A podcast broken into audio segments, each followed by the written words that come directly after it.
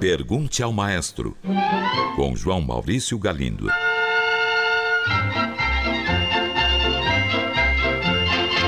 Olá, amigos. Um ouvinte pergunta: quem é o compositor brasileiro mais conhecido internacionalmente depois de Vila Lobos? Caro ouvinte, em primeiro lugar, é preciso dizer que, como Vila Lobos, não há nenhum outro. Eu não estou falando da qualidade de sua música, que pode agradar mais a uns e menos a outros. Estou me referindo apenas ao alcance internacional do seu nome. As obras de Vila são tocadas com alguma regularidade em vários dos maiores centros musicais do mundo e novas gravações não param de surgir. Há um exemplo que eu costumo dar sempre, e se refere ao violão. A obra de Vila para esse instrumento é referência obrigatória internacional.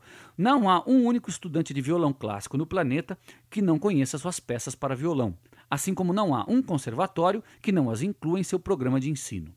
Existem muitos outros compositores brasileiros de altíssimo nível, e há em nosso país quem diga até que Vila Lobos não é o melhor.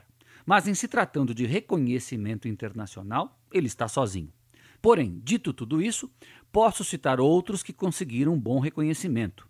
Frequentaram grandes centros musicais e tiveram obras editadas e gravadas fora do Brasil.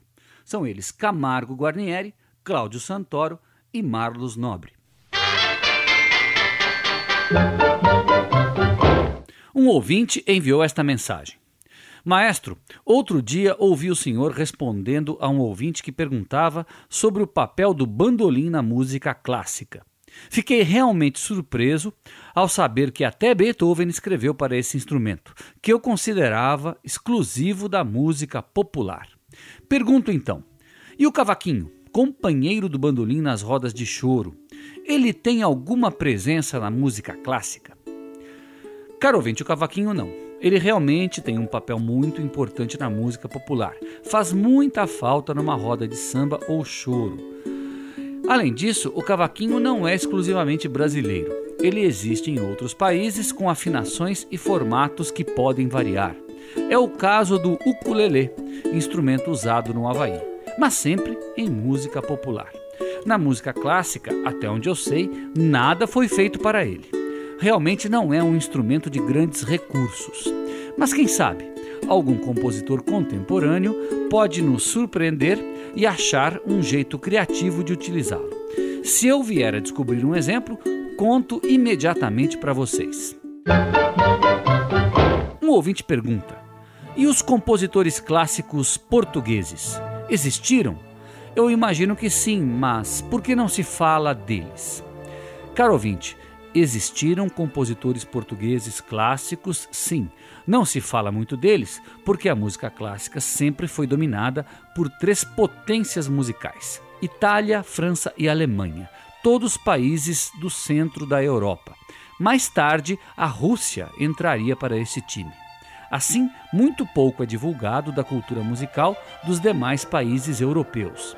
Do mesmo modo que não conhecemos os compositores portugueses, não conhecemos os dinamarqueses, holandeses ou búlgaros. Mas voltemos a Portugal. Como um país fortemente católico, ele produziu notáveis compositores de música sacra polifônica nos séculos XVI e XVII, como Felipe de Magalhães, Manuel Cardoso ou Duarte Lobo.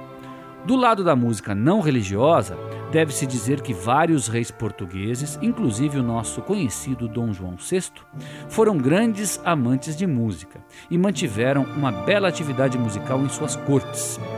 Foi assim que surgiram compositores como Carlos Seixas, que escreveu muitas obras para cravo, Francisco Antônio de Almeida e Marcos Portugal, que se destacaram na ópera.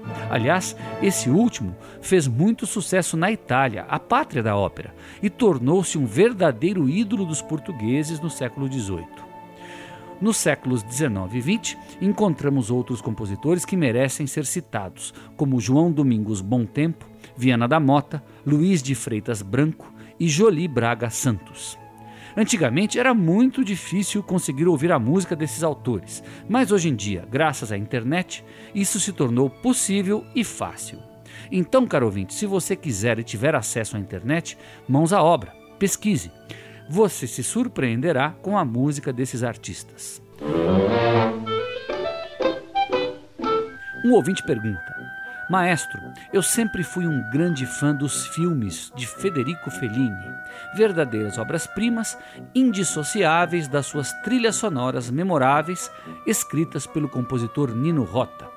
Pergunto então: Rota foi exclusivamente autor de trilhas sonoras ou tem uma obra como compositor clássico, com sonatas, sinfonias, etc? Caro ouvinte, ele tem sim. Nino Rota foi um músico de sólida formação clássica. Chegou a ser diretor de um importante conservatório italiano, o Conservatório da cidade de Bari, capital da Puglia. Lá ele trabalhou por muitos anos. E além das cerca de 150 partituras para cinema, Rota compôs nada menos que 10 óperas, 5 balés, muitas peças de música de câmara, peças para coro e para orquestra, incluindo várias sinfonias. Voltando ao cinema, Deve-se dizer também que ele não fez música só para o diretor Federico Fellini, mas para Luchino Visconti, Franco Zeffirelli e Francis Ford Coppola, chegando a ganhar um Oscar pela música do filme O Poderoso Chefão, segunda parte. É isso aí, um grande abraço e até o próximo programa. Pergunte ao maestro. Envie sua pergunta para o e-mail pergunte@culturafm.com.br ou pelo telefone 2182 3222. Cultura FM de São Paulo.